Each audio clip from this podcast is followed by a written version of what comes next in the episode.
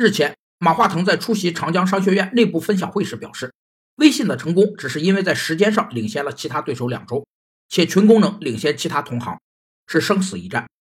企业实施时间战略的基本思路是增加增值时间，缩短不增值时间，因为这样压缩时间意味着加速资产流转，提高产量，增强机动性和满足消费者需要的能力。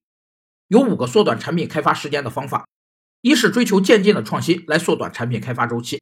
二是对开发过程进行再造，来缩短产品开发周期，在剔除松弛活动、精简开发过程的同时，寻求并行开发的活动。三是运用新技术来优化产品开发过程。四是组建跨职能团队来承担产品开发工作。五是加强对产品开发前期的管理。产品开发前期阶段包括产品构思的产生和概念的筛选。这一阶段的成本虽然不高，但对后续成本支出的影响却很大。马化腾说：“QQ 为微信做出了巨大的牺牲。”但这是战略所必须的。